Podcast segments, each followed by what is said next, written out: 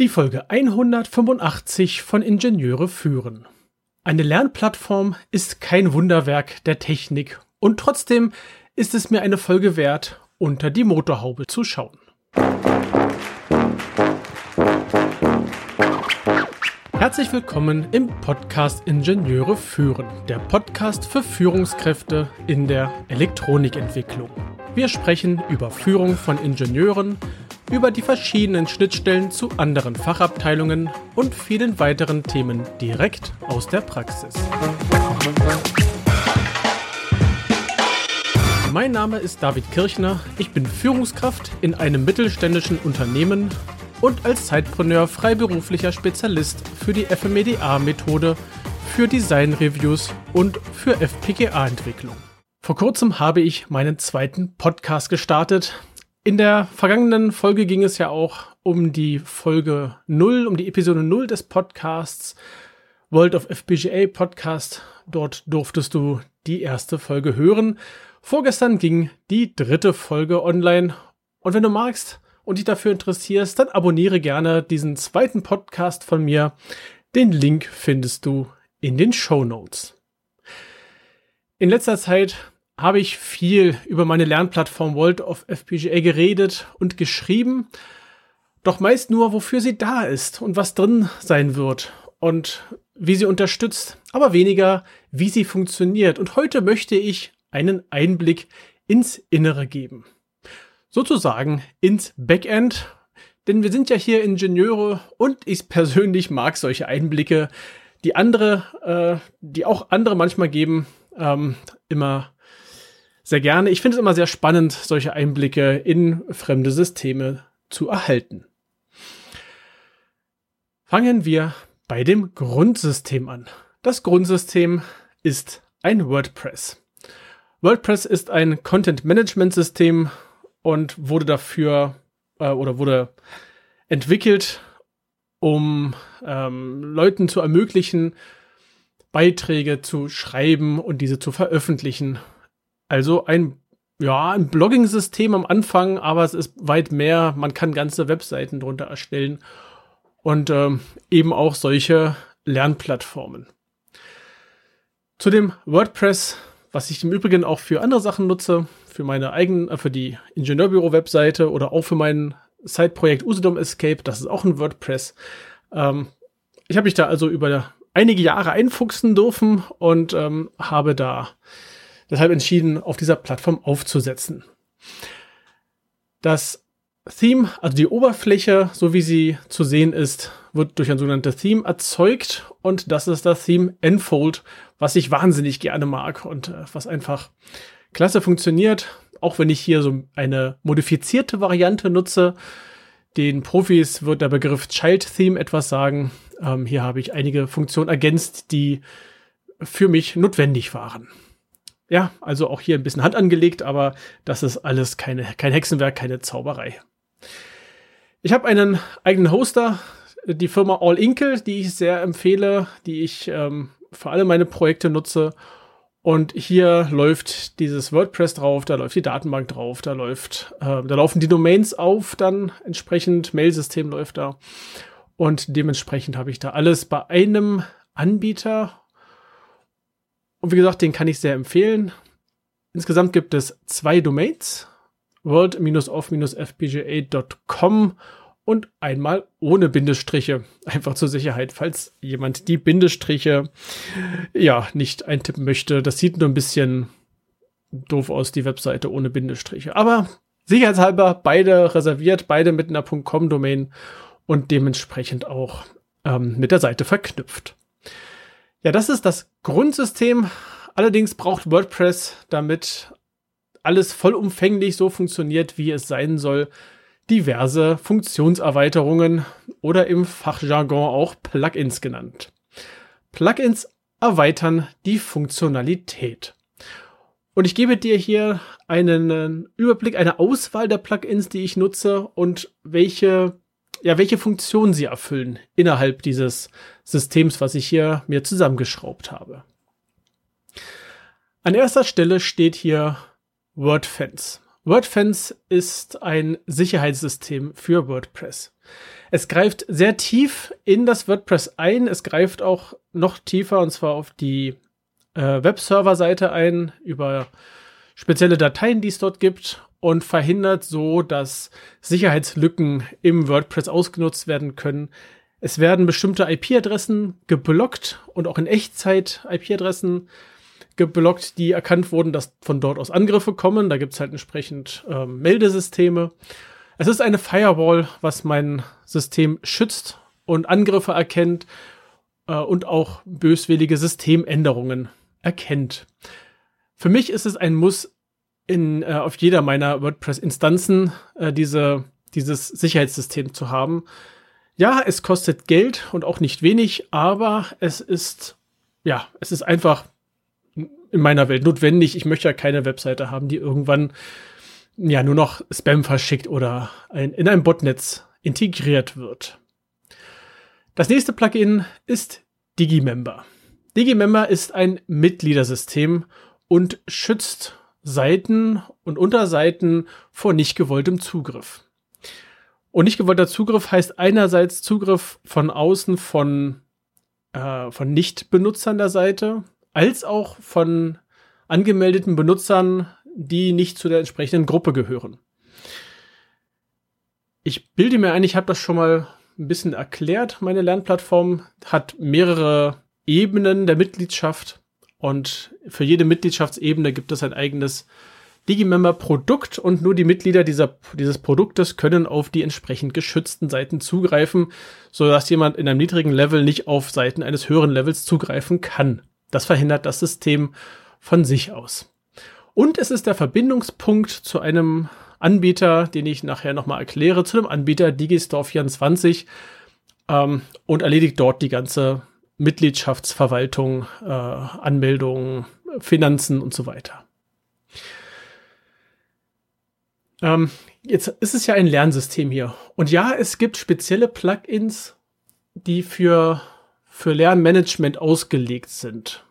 LearnDash gibt es und es gibt noch viele weitere. Und ich habe mir die tatsächlich auch angeschaut, bin aber zum Schluss gekommen, weil ich mit Digimember schon so diverses ähm, gearbeitet habe, erledigt habe, diverse Funktionen einfach kenne und äh, einfach nutzen kann, erschien es mir einfacher, das darüber abzuwickeln, um das System schlank und einfach zu halten. Die anderen Lernplattformanbieter sind bestimmt nicht schlecht. Mit Sicherheit. Die, die haben alle ihre Existenzberechtigung, sonst gäbe es die ja nicht. Nur für meine Seite habe ich mich für ein recht einfaches System entschieden, was aber mächtig genug ist, um das, was ich machen möchte, zu erfüllen. Nur mal so am Rand erwähnt, falls jemand sagt, warum denn Digimember, warum nicht LearnDash oder warum nicht hier MemberPress oder irgendwas anderes. Naja, ich kenne das System halt schon ein Weilchen. Ja, das führt mich zum nächsten Plugin namens MailPoet. MailPoet, das ist ein E-Mail- und Newsletter-System und es ist vollständig in WordPress integriert. Und das hat es auch zu dem Tool meiner Wahl gemacht, weil ich kein externes Newsletter-System mehr haben wollte. Ich habe eine Zeit lang mit der ähm, mit der, dem Produkt der Firma Cleverreach gearbeitet und ich bin nie so richtig warm geworden. Ähm, klar, es gibt Active Campaign als großer Anbieter, sehr mächtig, sehr viele Funktionen, äh, allein schon vom Tracking und von der Analyse und so weiter. Ähm, nur habe ich hier keinen Verbindungspunkt zu meinem WordPress. MailPoet ist da anders. Ich kann hier Sachen direkt hineinziehen aus meinem WordPress. Ich kann es ja darüber verknüpfen, mit den ganzen äh, Nutzerlisten arbeiten. Ich habe nicht zwölf Stellen, wo die ganzen Benutzer eingetragen sind, sondern ich habe genau eine und das ist mein WordPress mit den entsprechenden Plugins und der Datenbank und ich weiß halt genau, wo liegen meine Daten für die Mitglieder und wo liegen sie nicht. Dass sie auch noch bei Digistore liegen, das ist ein anderes Thema, aber Digistore ist schließlich äh, ja rechtlich eine andere Ecke. MailPoet ist, wie gesagt, in WordPress integriert, hat aber eigene E-Mail-Versandserver ja, ich könnte auch die E-Mails über den äh, über den Mail-Server von der Webseite verschicken, wäre möglich technisch.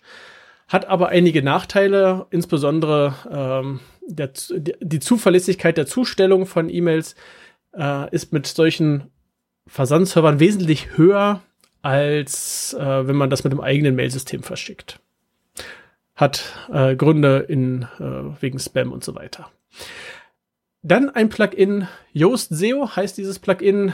Einerseits ist es dafür da, um die Seite, die Unterseiten äh, in Bezug auf SEO zu optimieren, also Search Engine Optimization. Also irgendwie doppelt gemoppelt. Also es, es dient der Suchmaschinenoptimierung und gleichzeitig generiert es richtig gute XML-Sitemaps, die Google versteht und die ich dann in Google importieren kann und äh, aktuell halten kann, um so die Seite leichter finden zu können, finden lassen zu können. So, weil ich finde sie ja. Aber andere sollen diese Seite ja auch finden. Ein weiteres Plugin ist Automator WordPress oder Automator WP. Das ist ein Plugin, was mir Abläufe insbesondere zwischen unterschiedlichen Plugins automatisiert. Also wenn Benutzer A macht, dann tue bitte in dem Plugin B. So, ein einfacher Ablauf. Und konkret ist das in, in meiner, äh, auf meiner Webseite so, dass hier, wenn jemand das ein Produkt kauft, dass er automatisch in die dazugehörige E-Mail-Liste eingetragen wird. Das hatte ich eine Zeit lang manuell gemacht über ein eigenes, über ein, also auf einer anderen Webseite, über einen Webhook und der Webhook hat dann ähm, eine API aufgerufen und also habe ich einiges programmiert und dann konnte ich nicht updaten, weil ich ja mitten in das System eingegriffen habe. Und dank dieses Plugins brauche ich die ganzen anderen Plugins nicht mehr anfassen, sondern kann einfach das Ganze über eine schöne grafische Oberfläche zusammenklicken und äh, dann ist das Ganze automatisiert. Sehr schönes Plugin, funktioniert hervorragend. Dann gibt es das Plugin namens BBPress. BBPress ist äh, ein, ein Klassiker im Bereich von, von WordPress, denn es stellt mir Foren zur Verfügung. Diskussionsforen mit Subforen und den entsprechenden Threads und so weiter, wo sich meine Plattformteilnehmer dann unterhalten können und äh, ihre, ihr Wissen und ihre Erfahrung austauschen können, ohne dass das Ganze über irgendwelche externen Dienste läuft. Also auch hier die Datenhoheit wieder mal auf meinem Server in der Datenbank alles äh, abgelegt. Diese Forenseiten werden auch durch äh, Digimember geschützt. Das heißt, die entsprechenden Foren und Unterforen können nur von den, von den Benutzern erreicht werden, die auch eine entsprechende, ich sag mal, Freigabe besitzen. Das hat auch wieder Gründe, der, aufgrund der verschiedenen Ebenen in meinem System, dass nur ein Teil davon erreichbar ist. Das nächste Plugin ist Webinar Press. Ich werde ja auch auf dieser Plattform Webinare geben, zum Beispiel das Eröffnungswebinar am, am ähm, Pi Day am äh, 14. März 2023. Da gibt es das Eröffnungswebinar und diese Webinare laufen auf der Webseite. Ähm, das Ganze ist dann auf einer Unterseite entsprechend eingebunden und zugänglich. Und die komisch, mein Handy reagiert darauf. Naja. Äh, es kann entsprechend äh, eingebunden werden und die Zuschauer gehen nicht auf eine fremde Plattform. Ähm, beispielsweise werden ja Webinare auch gerne über Zoom gegeben oder über Webinar Jam oder über, ach, was weiß ich. Es gibt so viele Plattformen, aber es sind alles fremde Plattformen. Nicht auf meiner Seite, nicht in meinem System. Und dieses Webinar Press ermöglicht es mir, diese Webinare komplett über meine Webseite zu geben, sodass die Zuschauer gar nicht erst auf eine fremde Plattform oder auf eine fremde Webseite gehen, Schrägstrich verschwinden müssen. Alles bleibt in einem System. Und zu guter Letzt haben wir noch Blueberry. Das ist das äh, das Podcast-Plugin.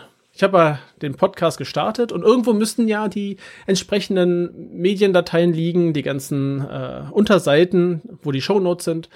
Und das erledigt bei mir Blueberry und erzeugt damit auch schöne übersichtliche Statistiken und einen speziellen RSS-Feed für diesen Podcast, der entsprechend dann zum Beispiel bei Apple Podcasts eingebunden ist. Dieser Feed muss einem gewissen Standard entsprechen und darum kümmert sich halt dieses Plugin, dass dem Ganzen auch so ist. Wie ich gerade merke in meiner Liste, ich habe ein Plugin vergessen, warum auch immer. Das ist Updraft. Das ist ein Tool für, äh, für Backups, weil ich habe ja nur mal so viele Daten da drauf liegen und es werden ja auch immer mehr. Und ähm, wenn dann mal was kaputt geht, dann ist die ganze Arbeit umsonst. Und das darf nicht sein. Dementsprechend gibt es ein, ein äh, Plugin, was ich auch auf anderen Seiten sehr gerne einsetze und auch ähm, schon gebraucht habe, in der Tat, weil mir einmal eine Datenbank gecrashed ist. Ähm, und dieses Plugin erzeugt mir einerseits Backups von der Datenbank, andererseits Backups der verschiedenen mh, mm, Ordner und Verzeichnisse auf dem Server, wobei ich auch sagen kann, wenn Sachen nicht gesichert werden sollen, weil ich die zum Beispiel schon woanders liegen habe. Also auch dieses Plugin ist unheimlich hilfreich. Das Ganze wird dann vom Server wegkopiert auf einen externen Server, der auch in meiner, unter meiner Hoheit steht. Das heißt, Datensicherheit ist da gewährleistet. Und ähm, falls der Server beim Anbieter crashen sollte, dann habe ich auch alle aktuellen Daten und kann die Seite auf einem anderen Server wieder herstellen. Ja, es gibt noch ein paar mehr Hilfstools und ähm, also noch, ich glaube noch so fünf bis zehn weitere Plugins, die mir so ein paar interne Sachen hier steuern und äh, besser machen und optimieren. Und wenn du zu einzelnen Plugins oder den Einsatz Fragen hast, dann kannst du dich gerne bei mir melden. Wir können auch ein bisschen tiefer gehen äh, an den Stellen. Und da stehe ich gern zur Verfügung für weitere Diskussionen. Ja, auch ich habe externe Tools im Einsatz. Äh, sind nur einige wenige und ähm, zu denen gehört einerseits Digistore 24. Das ist mein Zahlungsanbieter. World of FPGA ist eine internationale Plattform oder soll eine internationale Plattform werden. Es ist alles darauf ausgelegt, dass das nicht nur im deutschsprachigen Raum verkauft wird, sondern im Prinzip weltweit. Und ich habe keine Lust, Rechnungen fürs Ausland zu schreiben, insbesondere wenn es dann losgeht mit irgendwelchen Formen von Rechnungen und Umsatzsteuer, ja, nein, Reverse Charge. Oh Gott, nein, darauf habe ich keine Lust. Ähm, für einen rein deutschsprachigen Raum hätte ich das selbst gemacht über einen äh, WooCommerce-Shop. Das wäre kein Ding gewesen, aber international, nein. Da, einfach, einfach nein. Und ähm, ich habe auch keine Lust auf das Schreiben von regelmäßig wiederkehrenden Rechnungen, monatlichen oder Quartalsrechnungen. Und das alles übernimmt Digistore für mich und bildet dann auch den Verbindungspunkt zu Digimember. Fangen beide mit Digi an, warum auch immer. Äh, die arbeiten sehr gut miteinander zusammen. Klar, Digimember arbeitet auch mit anderen Zahlungsanbietern und Digistore auch mit anderen Membership-Anbietern. Aber die beiden funktionieren halt einfach zusammen. Äh, und wenn jetzt jemand das, den Zugang gekauft hat bei Digistore, dann wird automatisch ein Benutzer auf meiner Lernplattform angemeldet in einem richtigen Produkt und der Benutzer kann direkt loslegen. Ja, das kostet eine gewisse Gebühr, aber dadurch vereinfacht sich einfach vieles und ähm, ich habe gute Erfahrungen mit dem Dienst gesammelt und andere, soweit ich weiß, auch dementsprechend. Das ist eine schöne, einfache Lösung. Dann ist ein externes Tool YouTube Live oder äh, Creator Studio oder wie das Ding dann äh, mittlerweile heißt. Im Endeffekt ist es YouTube Live. Das ist mein Stream-Verteiler. Ich streame ja mein Webinar von meinem Büro aus hier mit in dem Fall in der Software, die nennt sich OBS, äh, Open Broadcast Studio. Und dieser Stream geht zu, ähm, geht zu YouTube und von YouTube wird es dann verteilt auf die einzelnen Webseiten, die äh, oder auf die einzelnen Teilnehmer des Webinars. Denn über diese, über YouTube Live verteilt sich meine, mein Livestream vom Webinar ähm, zu den Teilnehmern. Dieses Video wird dann auf der Plattform ne, über dieses Webin Webinar Press eingebunden und naja, erscheint dann einfach direkt dann dort als Videostream auf der Webseite. Das Ganze erspart meinem Server ordentlich Last und Traffic und macht das Ganze einfach ein bisschen fluffiger, denn ähm, selbst bei einer großen Zahl von Teilnehmern wird YouTube das Ganze locker handeln können. Und der dritte Anbieter, das ist Vimeo, das ist ein Hoster für Videos und Mediendateien. Ähm, da werde ich höchstwahrscheinlich später meine ganzen Videos, die ich zu den Online-Kursen zum Beispiel erstelle, ähm, ablegen. Aktuell liegen sie noch auf dem Server selber. Äh, das ist okay, je nachdem, wie halt die Last ist, kann das aber auch zu Performance-Einbußen kommen und dann wird es einen Zeitpunkt geben, wo ich wahrscheinlich sage, ähm, ich gehe mal dann doch zu einem Profi-Anbieter, zum Beispiel zu Vimeo. Ja, mein Ziel war es, möglichst viel in mein eigenes System in das WordPress zu integrieren und wenig auf fremden, auf fremdem Land zu bauen, auf wenig fremde Plattformen einzusetzen. Ja, klar, es gibt Facebook-Gruppen, es gibt LinkedIn-Gruppen, aber das kam für mich nicht in Frage. Das beste Beispiel ist Xing. Die haben einfach mal gesagt, so, ab Januar gibt es keine Xing-Gruppen mehr. Tschüss. So, und viele äh, Leute da haben Gruppen da aufgebaut und auf einmal sind sie weg. Oder ein Account wird gesperrt, weil bla, oder irgendjemand kauft Facebook und macht es platt und macht was anderes dahin und auf einmal, du weißt, wo es hinführt. Und als, als professioneller Anbieter bin ich der Meinung, darf ich auch eine eigene, eine entsprechende eigene Gruppe aufbauen und anbieten können. Und ja, es gibt auch Anbieter, wo ich meine Online-Kurse hosten könnte. Aber da ich ein in meinen Augen zu komplexes System habe, ähm, aufgrund dieser verschiedenen Ebenen der Zugriffe und der Memberships, also der Mitgliederbereiche, habe ich auch mich dagegen entschieden. Ich werde auf jeden Fall mein Fazit ziehen. Spätestens zum Jahresrückblick werde ich einmal erzählen, ob der ganze Plan aufgegangen ist oder ob das Ganze gecrashed ist. Bisher bin ich sehr zufrieden. Äh, ab und zu stört mich ein bisschen die Server-Performance, aber auch hier lässt sich ja gegen Geld einiges machen. Ich hoffe, dieser Einblick hat dir gefallen. Du kannst mir gerne Feedback geben dazu oder auch Themenvorschläge, über die ich hier in dem Podcast reden soll. Du darfst dich gerne in LinkedIn mit mir verbinden und mir über diesen Kanal schreiben. Dort gibt es auch eine Gruppe, eine kleine sehr ruhige Gruppe zu diesem Podcast. Da können wir auch gerne weiter diskutieren. Es wäre schön, wenn du diese Folge oder auch gerne den ganzen Podcast deinen Kolleginnen und Kollegen und Freunden empfiehlst. Und ich freue mich über eine 5-Sterne-Bewertung auf Apple Podcasts und auf eine Rezension. Mein Newsletter sowie weitere Informationen findest du in den Show Notes unter ib-dck.de slash if185. Das war die heutige Folge des Podcasts Ingenieure führen. Ich danke dir ganz herzlich fürs Zuhören. Nutze das Wissen und die Tipps, um deinen Arbeitsalltag zu vereinfachen und zu verbessern.